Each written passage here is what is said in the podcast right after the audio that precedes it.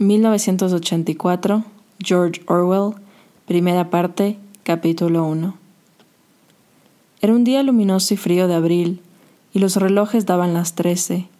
Winston Smith, con la barbilla clavada en el pecho, en su esfuerzo por burlar el molestísimo viento, se deslizó rápidamente por entre las puertas de cristal de las casas de la Victoria aunque no con la suficiente rapidez para evitar que una ráfaga polvorienta se colara con él.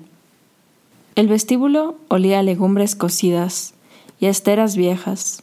Al fondo, un cartel de colores, demasiado grande para hallarse en un interior, estaba pegado a la pared. Representaba solo un enorme rostro de más de un metro de anchura. La cara de un hombre de unos cuarenta y cinco años, con un gran bigote, negro y facciones hermosas y endurecidas. Winston se dirigió hacia las escaleras. Era inútil intentar subir en el ascensor. No funcionaba con frecuencia, y en esta época la corriente se cortaba durante las horas de día.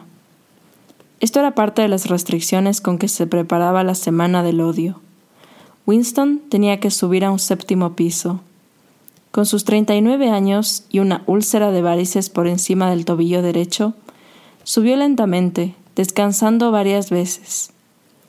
En cada descansillo, frente a la puerta del ascensor, el cartelón del enorme rostro miraba desde el muro. Era uno de esos dibujos realizados de tal manera que los ojos le siguen a uno donde quiera que esté. El gran hermano te vigila, decían las palabras al pie. Dentro del piso, una voz llena leía una lista de números que tenían algo que ver con la producción de lingotes de hierro. La voz salía de una placa oblonga de metal, una especie de espejo empeñado que formaba parte de la superficie de la pared situada a la derecha. Winston hizo funcionar su regulador y la voz disminuyó de volumen, aunque las palabras seguían distinguiéndose. El instrumento llamado Teidoatitalia podía ser amortiguado, pero no había manera de cerrarlo del todo. Winston fue hacia la ventana, una figura pequeña y frágil cuya delgadez resultaba realzada por el mono azul, uniforme del partido. Tenía el cabello muy rubio, una cara sanguínea y la piel embastecida por un jabón malo, las romas hojas de afeitar y el frío de un invierno que acababa de terminar. Afuera, incluso a través de los ventanales cerrados, el mundo parecía frío. Calle abajo se formaban pequeños torbellinos de viento y polvo. Los papeles rotos subían en espirales, y aunque el sol lucía y el cielo estaba intensamente azul, nada parecía tener color a no ser los carteles pegados por todas partes. La cara de los bigotes negros miraba desde todas las esquinas que dominaban la circulación. En la casa de enfrente había uno de esos cartelones. El gran hermano te vigila. Decían las grandes letras mientras los sombríos ojos miraban fijamente a los de Winston. En la calle en línea vertical con aquel había otro cartel roto por un pico, que flameaba espasmódicamente azotado por el viento, descubriendo y cubriendo alternativamente una sola palabra, Inksock. A lo lejos, un autogiro pasaba entre los tejados, se quedaba un instante colgado en el aire y luego se lanzaba otra vez en un vuelo curvo. Era de la patrulla de policía encargada de vigilar a la gente a través de los balcones y ventanas. Sin embargo, las patrullas eran lo de menos. Lo que importaba verdaderamente era la policía del pensamiento. A la espalda de Winston, la voz de la telepantalla seguía murmurando datos sobre el hierro y el cumplimiento del noveno plan trienal. La telepantalla recibía y transmitía simultáneamente. Cualquier sonido que hiciera Winston superior a un susurro era captado por el aparato. Además, mientras permaneciera dentro del radio de visión de la placa de metal, podía ser visto a la vez que oído. Por supuesto, no había manera de saber si le contemplaban a uno en un momento dado. Lo único posible era figurarse la frecuencia y el plan que empleaba la policía del pensamiento para controlar un hilo privado. Incluso se concebía que los vigilaran a todos a la vez. Pero desde luego, podían intervenir su línea de usted cada vez que se les antojara. Tenía usted que vivir, y en esto del hábito se convertía en un instituto, con la seguridad de que cualquier sonido emitido por usted sería registrado y escuchado por alguien y que, excepto en la oscuridad, todos sus movimientos serían observados. Winston se mantuvo de espaldas a la telepantalla. Así era más seguro, aunque como él sabía muy bien, incluso una espalda podía ser reveladora. A un kilómetro de distancia, el Ministerio de la Verdad, donde trabajaba Winston, se elevaba inmenso y blanco sobre el sombrío paisaje. Esto es Londres, pensó con una sensación vaga de disgusto. Londres, principal ciudad de la Franja Aérea 1, que era a su vez la tercera de las provincias más pobladas de Oceanía. Trató de exprimirse de la memoria algún recuerdo infantil que le dijera si Londres había sido siempre así, Hubo siempre estas vistas de decrépitas casas decimonónicas, con los costados revestidos de madera, las ventanas tapadas con cartón, los techos remendados con planchas de zinc acanalado y trozos sueltos de tapias de antiguos jardines, y los lugares bombardeados cuyos restos de yeso y cemento revoloteaban pulverizados en el aire, y el césped amontonado y los lugares donde las bombas habían abierto claros de mayor extensión y habían surgido en ellos sórdidas colonias de chozas de madera que parecían gallineros? Pero era inútil, no podía recordar. Nada le quedaba de su infancia excepto una serie de cuadros brillantemente iluminados y sin fondo, que en su mayoría le resultaban ininteligibles. El Ministerio de la Verdad, que en neolengua, la lengua oficial de Oceanía, se le llamaba el Mingver, era diferente, hasta un extremo asombroso de cualquier otro objeto que se presentara en la vista. Era una enorme estructura piramidal, de cemento armado blanco y reluciente, que se elevaba, terraza tras terraza, a unos 300 metros de altura. Desde donde Winston se hallaba podían leerse adheridas sobre su blanca fachada en letras de elegante forma, las letras consignadas del partido. La guerra es la paz, la libertad es la esclavitud, la ignorancia es la fuerza. Se decía que el Ministerio de la Verdad tenía tres mil habitaciones sobre el nivel del suelo y las correspondientes ramificaciones en el subsuelo. En Londres solo había otros tres edificios del mismo aspecto y tamaño. Estos aplastaban de tal manera la arquitectura de los alrededores que desde el techo de las casas de la Victoria se podían distinguir, a la vez, los cuatro edificios. En ellos estaban instalados los cuatro ministerios entre los cuales se dividía todo el sistema gubernamental. El Ministerio de la Verdad, que se dedicaba a las noticias, a los espectáculos, la educación y las bellas artes. El Ministerio de la Paz, para los asuntos de guerra el Ministerio del Amor, encargado de mantener la ley y el orden, y el Ministerio de la Abundancia, al que correspondían los asuntos económicos. Sus nombres en neolengua Miniver, Minipax, Miniamor y Minindantia. El Ministerio del Amor era terrorífico. No tenía ventanas en absoluto. Winston nunca había estado dentro del Minimor, ni siquiera se había acercado a medio kilómetro de él. Era imposible entrar ahí, a no ser por un asunto oficial, y en ese caso había que pasar por un laberinto de caminos rodeados de alambre espinoso, puertas de acero y ocultos nidos de ametralladoras. Incluso las calles que conducían a sus salidas extremas estaban muy vigiladas por guardias, con caras de gorila y uniformes negros armados con porras. Winston se volvió de pronto había adquirido su rostro instantáneamente la expresión de tranquilo optimismo que era prudente llevar al enfrentarse con la telepantalla. Cruzó la habitación hacia la diminuta cocina. Por haber salido del ministerio a esta hora tuvo que renunciar a almorzar en la cantina, y enseguida comprobó que no le quedaban víveres en la cocina, a no ser un mendrugo de pan muy oscuro que debía guardar para el desayuno del día siguiente. Tomó de un estante una botella de un líquido incoloro, con una sencilla etiqueta que decía Ginebra de la Victoria. Aquello olía a medicina, algo así como el espíritu de arroz chino. Winston se sirvió una tacita, se preparó los nervios para el choque y se lo tragó de un golpe como si se lo hubieran recetado. Al momento se le volvió roja la cara y los ojos empezaron a llorarle. Este líquido era como ácido nítrico. Además, al tragarlo, se tenía la misma sensación que si le dieran aún un golpe en la nuca con una porra de goma. Sin embargo, unos segundos después desaparecía la incandescencia del vientre y el mundo empezaba a resultar más alegre. Winston sacó un cigarrillo de una cajetilla sobre la cual se leía Cigarrillos de la Victoria.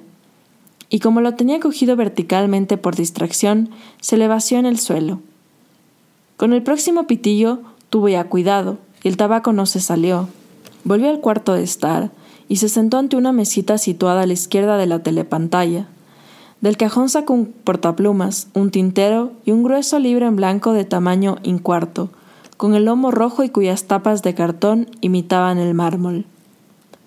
Por alguna razón, la telepantalla del cuarto de estar se encontraba en una posición insólita.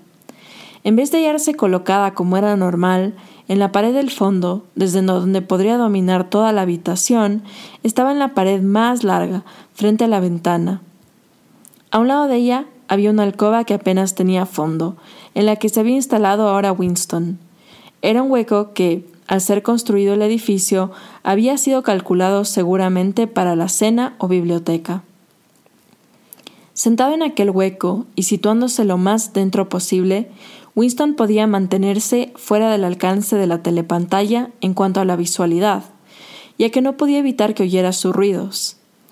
En parte, fue la misma distribución insólita del cuarto lo que le indujo a lo que ahora se disponía a hacer pero también se lo había sugerido el libro que acababa de sacar del cajón. Era un libro excepcionalmente bello, su papel suave y cremoso, un poco amarillento por el paso del tiempo, por lo menos hacía cuarenta años que no se fabricaba. Sin embargo, Winston suponía que el libro tenía muchos años más. Lo había visto en el escaparate de un establecimiento de compraventa en un barrio miserable de la ciudad. No recordaba exactamente en qué barrio había sido, y en el mismísimo instante en que lo vio, sintió un irreprimible deseo de poseerlo. Los miembros del partido no deben entrar en las tiendas corrientes. A esto se le llamaba, en tono de severa censura, traficar en el mercado libre. Pero no se acataba rigurosamente esta prohibición, porque había varios objetos, como cordones para los zapatos y hojas de afeitar, que era imposible adquirir de otra manera. Winston, antes de entrar en la tienda, había mirado en ambas direcciones de la calle para asegurarse de que no venía nadie, y en pocos minutos adquirió el libro por dos dólares cincuenta. En aquel momento no sabía exactamente por qué deseaba el libro. Sintiéndose culpable, se lo había llevado a su casa, guardado en su cartera de mano. Aunque estuviera en blanco, era comprometido guardar aquel libro. Lo que ahora se disponía Winston a hacer era abrir su diario. Esto no se consideraba ilegal, en realidad nada era ilegal, ya que no existían leyes. Pero si lo detenían podía estar seguro de que lo condenarían a muerte, o por lo menos a 25 años de trabajos forzados. Winston puso un plumín en el portaplumas y lo chupó primero para quitarle la grasa.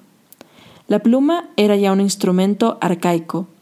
Se usaba rarísimas veces, ni siquiera para firmar, pero él se había procurado una, furtivamente y con mucha dificultad simplemente porque tenía la sensación de que el bello papel cremoso merecía una pluma de verdad en vez de ser rascado con un lápiz tinta. Pero lo malo era que no estaba acostumbrado a escribir a mano. Aparte de las notas muy breves, lo corriente era dictárselo todo al habla escribe, totalmente inadecuado para las circunstancias actuales. Mojó la pluma en la tinta y luego dudó unos instantes. En los intestinos se le había producido un ruido que podía delatarle. El acto trascendental, decisivo, era marcar el papel. En una letra pequeña e inhábil escribió 4 de abril de 1984. Se echó hacia atrás en la silla. Estaba absolutamente desconcertado. Lo primero que no sabía con certeza era si aquel era de verdad el año 1984.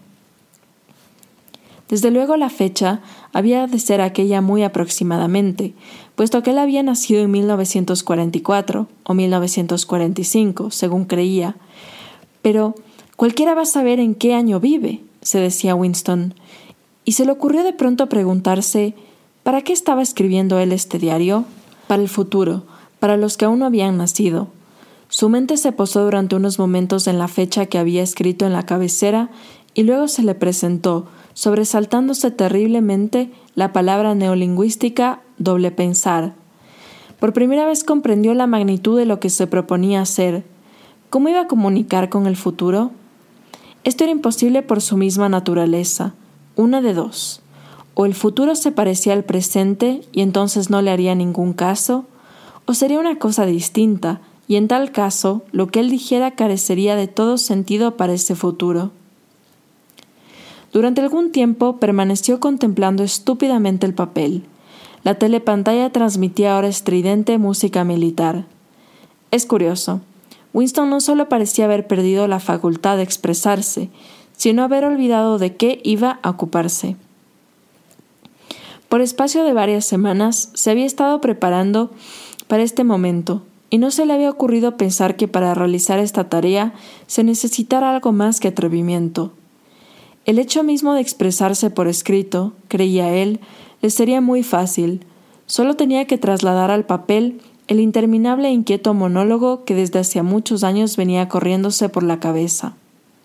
Sin embargo, en este momento hasta el monólogo se le había secado. Además, sus varices habían empezado a escocerle insoportablemente. No se atrevía a rascarse porque siempre que lo hacía se le inflamaba aquello. Transcurrían los segundos y él solo tenía conciencia de la blancura del papel ante sus ojos, el absoluto vacío de esta blancura, el escosor de la piel sobre el tobillo, el estruendo de la música militar y una leve sensación de atontamiento producido por la ginebra. De repente empezó a escribir con gran rapidez, como si lo impulsara el pánico, dándose apenas cuenta de lo que escribía. Con su letrita infantil iba trazando líneas torcidas, y si primero empezó a comerse las mayúsculas, luego suprimió incluso los puntos. 4 de abril de 1984. Anoche estuve en los flicks. Todas las películas eran de guerra. Había una muy buena de su barrio lleno de refugiados que lo bombardeaban no sé dónde del Mediterráneo. Al público lo divirtieron mucho los planos de un hombre muy muy gordo que intentaba escaparse nadando de un helicóptero que lo perseguía. Primero se le veía en el agua chapoteando como una tortuga, luego lo veías por los visores de las ametralladoras del helicóptero. Luego se veía cómo lo iban agujereando a tiros, y el agua a su alrededor que se ponía toda roja, y el gordo se hundía como si el agua le entrara por los agujeros que le habían hecho las balas. La gente se moría de risa cuando el gordo se iba hundiendo en el agua, y también una lancha salvavidas llena de niños con un helicóptero que venía dando vueltas y más vueltas. Había una mujer de edad madura, que bien podía ser una judía, y estaba sentada la prueba con un niño en los brazos, que quizá tuviera unos tres años. El niño chillaba con mucho pánico, metía la cabeza entre los pechos de la mujer y parecía que se quería esconder así, y la mujer lo rodeaba en los brazos y lo consolaba como si ella no estuviera tan bien aterrada, y como si, por tenerlo así en los brazos, fuera a evitar que le mataran al niño las balas.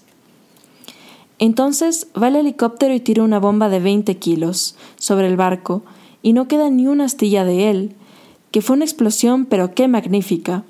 Y luego salía su primer plano maravilloso del brazo del niño, subiendo por el aire, yo creo que un helicóptero con su cámara debe haberlo seguido así por el aire, y la gente aplaudió muchísimo, pero una mujer que estaba entre los proletarios empezó a armar un escándalo terrible, chillando que no debían echar eso, no debían echarlo delante de los críos, que no debían, hasta que la policía la sacó de ahí a rastras. No creo que le pasara nada, a nadie le importa lo que dicen los proletarios. La reacción típica de los proletarios, y no se hace caso nunca. Winston dejó de escribir, en parte debido a que le daban calambres. No sabía por qué había soltado esa sarta de incongruencias, pero lo curioso era que mientras lo hacía, se le iba aclarando otra faceta de su memoria hasta el punto de que ya se creía en condiciones de escribir lo que realmente había querido poner en su libro. Ahora se daba cuenta de que si había querido venir a casa a empezar su diario precisamente hoy, era causa de este otro incidente. Había ocurrido aquella misma mañana en el ministerio, si es que algo de tal vaguedad podía haber ocurrido. Cerca de las once y ciento, en el departamento de registro donde trabajaba Winston, sacaban las sillas de las cabinas y las agrupaban en el centro del vestíbulo, frente a la gran telepantalla, preparándose para los dos minutos de odio. Winston acababa de sentarse en su sitio, en una de las filas del medio, cuando entraron dos personas a quienes él conocía de vista, pero a las cuales nunca había hablado. Una de estas personas era una muchacha con la que se había encontrado frecuentemente en los pasillos. No sabía su nombre, pero sí que trabajaba en el departamento de novela. Probablemente ya que la había visto algunas veces con las manos grasientas y llevando paquetes de composición de imprenta, tendría alguna labor mecánica en una de las máquinas de escribir novelas. Era una joven de aspecto audaz, de unos 27 años, con espeso cabello negro, cara pecosa y movimientos rápidos y atléticos.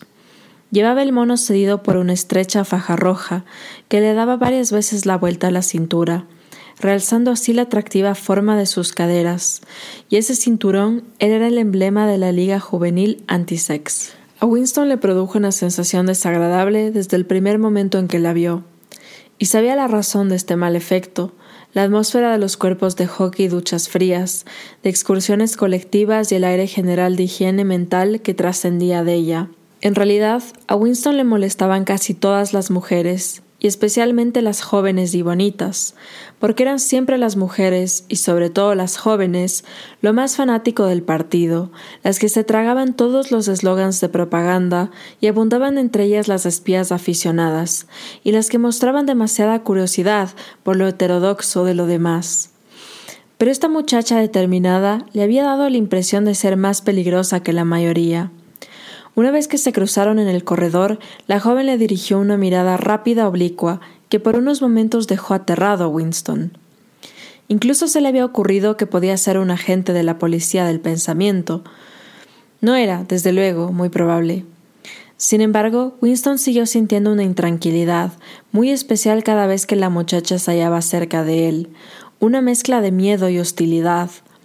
La otra persona era un hombre llamado O'Brien, miembro del Partido Interior y titular de un cargo tan remoto e importante que Winston tenía una idea muy confusa de qué se trataba. Un rápido murmullo pasó por el grupo ya instalado en las sillas cuando vieron acercarse el mono, negro, de un miembro del Partido Interior. O'Brien era un hombre corpulento, con un ancho cuello y un rostro vasto, brutal y sin embargo rebosante de buen humor. A pesar de su formidable aspecto, sus modales eran bastante agradables. Solía ajustarse las gafas con un gesto que tranquilizaba a sus interlocutores, un gesto que tenía algo de civilizado, y esto era sorprendente tratándose de algo tan leve. Ese gesto, si alguien hubiera sido capaz de pensar así todavía, podía haber recordado a un aristócrata del siglo XVI, ofreciendo rapé en su cajita. Winston había visto a Brian quizás solo una docena de veces en otros tantos años. Sentíase fuertemente atraído por él, y no solo porque le intrigaba el contraste entre los delicados modales de O'Brien y su aspecto de campeón de lucha libre, sino mucho más por una convicción secreta que quizás ni siquiera fuera una convicción, sino solo una esperanza de que la ortodoxia política de O'Brien no era perfecta. Algo había en su cara que le impulsaba a uno a sospecharlo irresistiblemente, y quizá no fuera ni siquiera heterodoxia la que estaba escrita en su rostro, sino sencillamente inteligencia. Pero de todos modos su aspecto era el de una persona a la cual se le podría hablar, si de algún modo se pudiera eludir la telepantalla y llevarlo aparte. Winston no había hecho nunca el menor esfuerzo para comprobar su sospecha, y es que en verdad no había manera de hacerlo. En este momento, O'Brien miró su reloj de pulsera y al ver que eran las once y ciento, seguramente decidió quedarse en el departamento de registro hasta que pasaran los dos minutos de odio. Tomó asiento en la misma fila que Winston, separado de él por dos sillas. Una mujer bajita y de cabello color arena, que trabajaba en la cabina vecina de la de Winston, se instaló entre ellos. La muchacha del cabello negro se sentó detrás de Winston. Un momento después se oyó un espantoso chirrido, como de una monstruosa máquina sin engrasar, ruido que procedía de la gran telepantalla situada al fondo de la habitación. Era un ruido que le hacía rechinar a uno de los dientes y que ponía los pelos de punta. Había empezado el odio. Como de costumbre apareció en la pantalla el rostro de Emanuel Goldstein, el enemigo del pueblo, Del público salieron aquí y allá fuertes silbidos. La mujeruca del pelo arenoso dio un chillido mezcla de miedo y asco. Goldstein era el renegado que desde hacía mucho tiempo, nadie podía recordar cuánto, había sido una de las figuras principales del partido, casi con la misma importancia que el gran hermano. Y luego se había dedicado a actividades contrarrevolucionarias, había sido condenado a muerte y se había escapado misteriosamente, desapareciendo para siempre. Los programas de los dos minutos de odio variaban cada día pero en ninguno de ellos dejaba de ser Goldstein el protagonista. Era el traidor por excelencia, el que antes y más que nadie había manchado la pureza del partido. Todos los subsiguientes crímenes contra el partido, todos los actos de sabotaje, herejías, desviaciones y traiciones de toda clase procedían directamente de sus enseñanzas. En cierto modo seguía vivo y conspirando. Era un rostro judío, delgado, con una aureola de pelo blanco y una barbita de chivo, una cara inteligente que tenía, sin embargo, algo de despreciable, y una especie de tontería senil que le prestaba su larga nariz, a cuyo extremo se sostenían en difícil equilibrio unas gafas.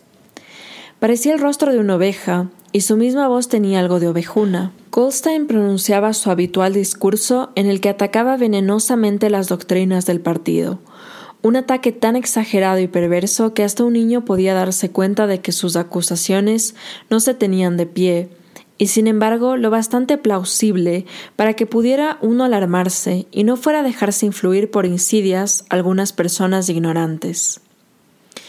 Insultaba al gran hermano, acusaba al partido de ejercer una dictadura y pedía que se firmara inmediatamente la paz con Eurasia. Abogaba por la libertad de palabra, la libertad de prensa, la libertad de reunión y la libertad de pensamiento, gritando histéricamente que la revolución había sido traicionada. Y todo esto a una rapidez asombrosa, que era una especie de parodia del estilo habitual de los oradores, del partido, e incluso utilizando palabras de neolengua, quizás con más palabras neolingüísticas de las que solían emplear los miembros del partido en la vida corriente.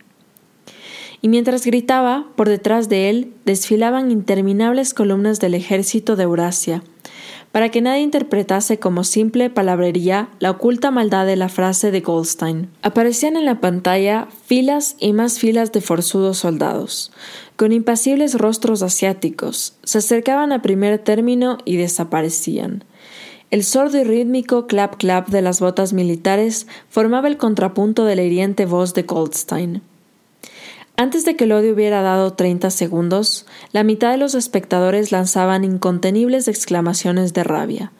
La satisfecha y ovejuna faz del enemigo y el terrorífico poder del ejército que desfilaba a sus espaldas era demasiado para que nadie pudiera resistirlo indiferente. Además, solo con ver a Goldstein o pensar en él surgían el miedo y la ira automáticamente. Era él un objeto de odio más constante que Eurasia o que Asia Oriental, ya que cuando Oceanía estaba en guerra con alguna de estas potencias, solía hollarse en paz con la otra.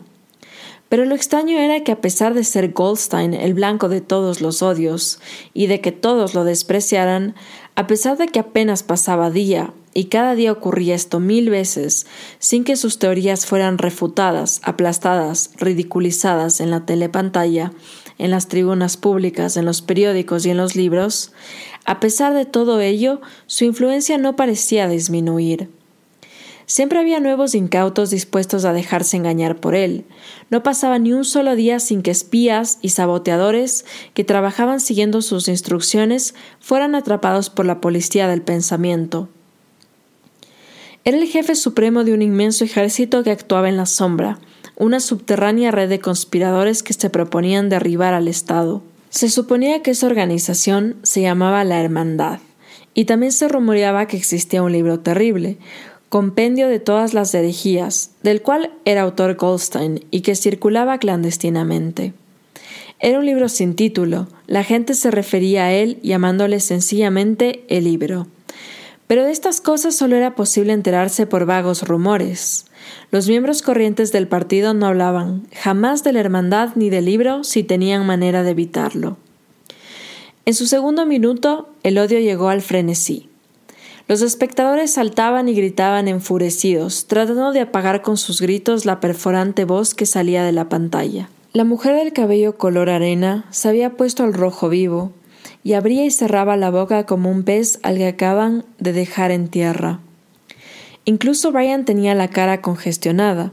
Estaba sentado muy rígido y respiraba con su poderoso pecho como si estuviera resintiendo la presión de una gigantesca ola. La joven sentada exactamente detrás de Winston, aquella morena, había empezado a gritar Cerdo, cerdo, cerdo, y de pronto, cogiendo un pesado diccionario de neolengua, lo arrojó a la pantalla. El diccionario le dio a Goldstein en la nariz y rebotó. Pero la voz continuó inexorable. En un momento de lucidez, descubrió Winston que estaba chillando histéricamente como los demás, y dando fuertes patadas con los talones contra los palos de su propia silla. Lo horrible de los dos minutos de odio no era el que cada uno tuviera que desempeñar ahí un papel, sino al contrario, que era absolutamente imposible evitar la participación, porque era uno arrastrado irremisiblemente. A los treinta segundos no hacía falta fingir. Un éxtasis de miedo y venganza, un deseo de matar, de torturar, de aplastar rostros con un martillo, parecían recorrer a todos los presentes como una corriente eléctrica, convirtiéndole a uno, incluso contra su voluntad, en un loco gesticulador y vociferante. Y sin embargo, la rabia que se sentía era una emoción abstracta e indirecta que podía aplicarse a uno u otro objeto, como la llama de una lámpara de soldadura autógena. Así, en un momento determinado, el odio de Winston no se dirigía contra Goldstein, sino contra el propio gran hermano, contra el partido y contra la policía del pensamiento. Y entonces su corazón estaba de parte del solitario e insultado hereje de la pantalla, único guardián de la verdad y la cordura en un mundo de mentiras. Pero al instante siguiente se hallaba identificado por completo con la gente que le rodeaba, y le parecía verdad todo lo que decían de Goldstein. Entonces su odio contra el gran hermano se transformaba en adoración, y el gran hermano se elevaba como una invencible torre, como una valiente roca capaz de resistir los ataques de las hordas asiáticas. Y Goldstein, a pesar de su aislamiento, de su desamparo y de la duda que flotaba sobre su existencia misma, aparecía como un siniestro brujo, capaz de acabar con la civilización entera tan solo con el poder de su voz. Incluso era posible, en ciertos momentos, desviar el odio en una u otra dirección mediante un esfuerzo de voluntad. De pronto, por un esfuerzo semejante al que nos permite separar de la almohada la cabeza para huir de una pesadilla, Winston conseguía trasladar su odio a la muchacha que se encontraba detrás de él. Por su mente pasaban como ráfagas bellas y deslumbrantes alucinaciones. Le daría latigazos con una porra de goma hasta matarla. La ataría desnuda en un piquete y la atravesaría con flechas como a San Sebastián. La violaría y en el momento del clímax le cortaría la garganta. Sin embargo, se dio cuenta mejor que antes de por qué la odiaba. La odiaba porque era joven y bonita y asexuada, porque quería irse a la cama con ella y no lo haría nunca, porque alrededor de su dulce y sembreante cintura que parecía pedir que la rodearan con el brazo, no había más que la odiosa banda roja, agresivo símbolo de castidad. El odio alcanzó su punto de máxima exaltación.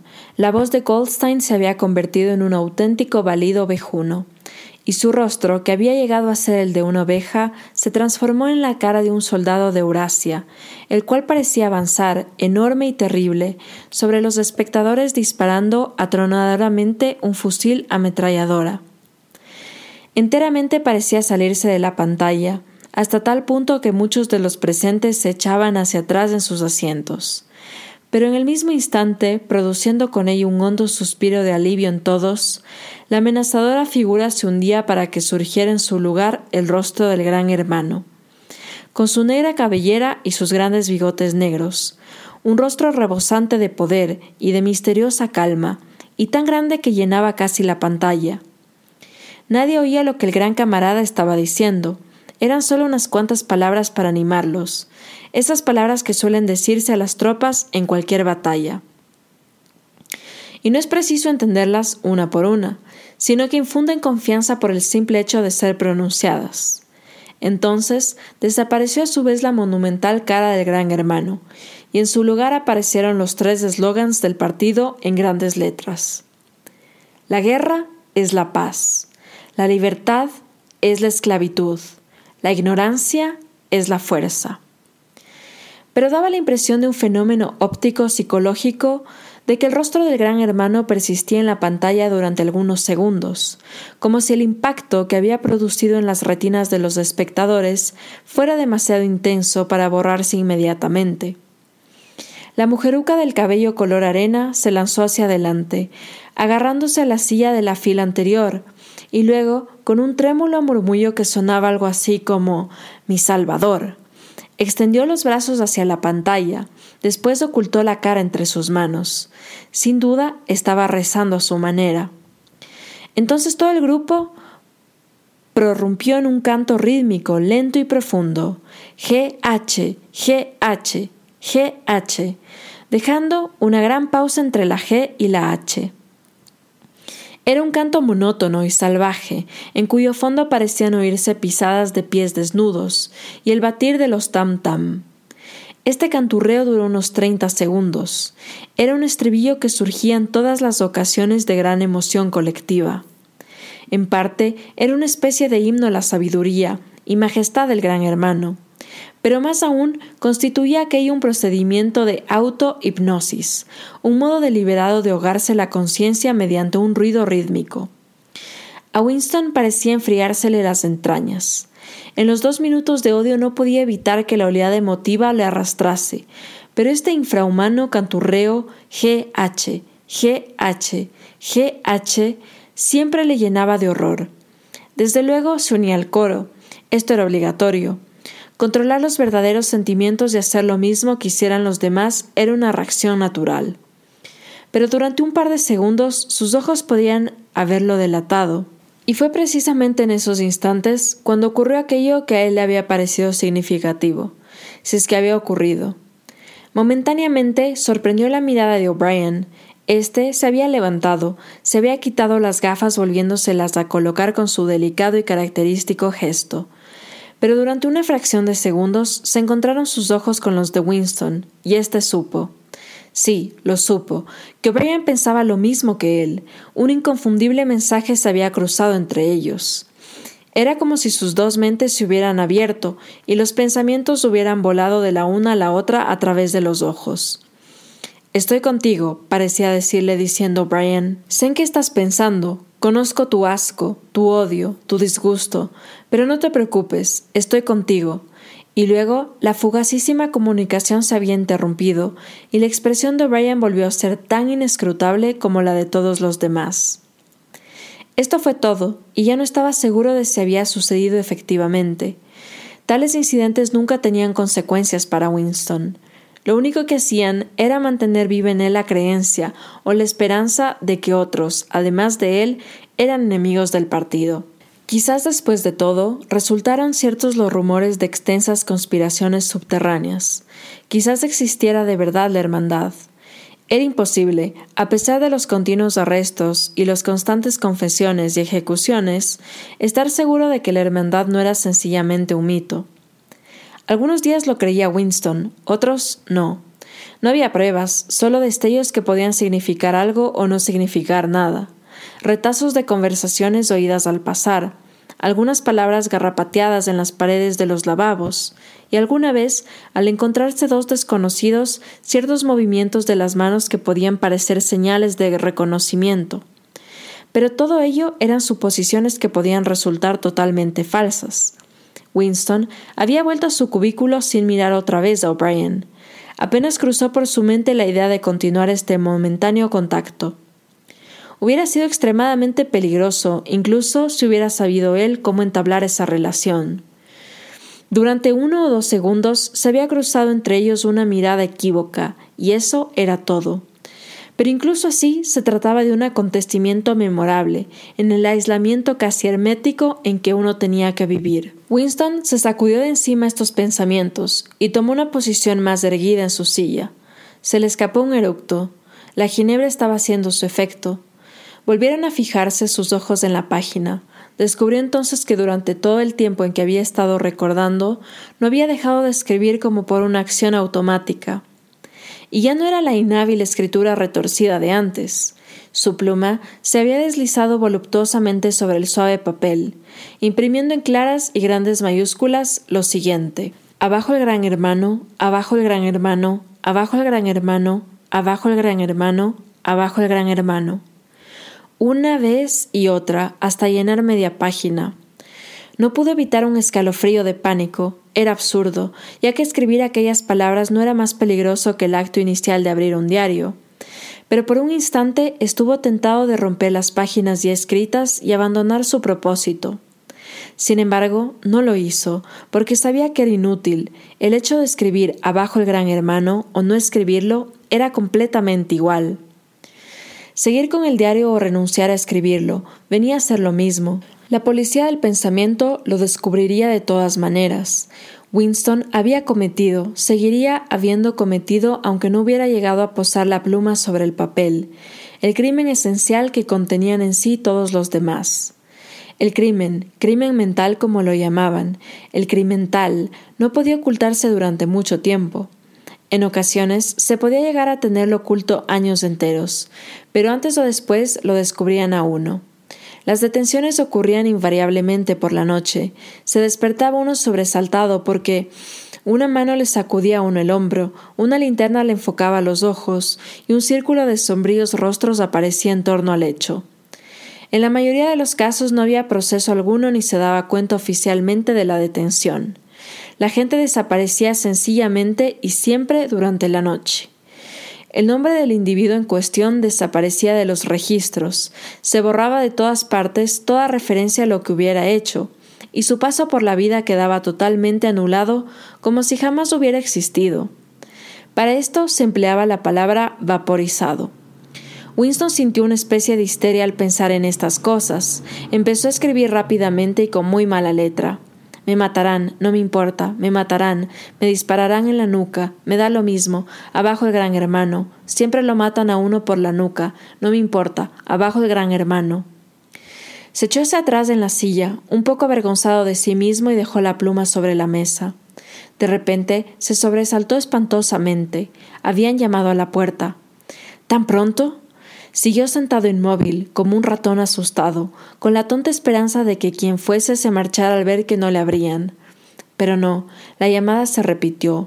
Lo peor que podía hacer Winston era tardar en abrir. Le redoblaba el corazón como un tambor. Pero es muy probable que sus facciones, a fuerza de la costumbre, resultaran inexpresivas. Se levantó y se acercó pesadamente a la puerta.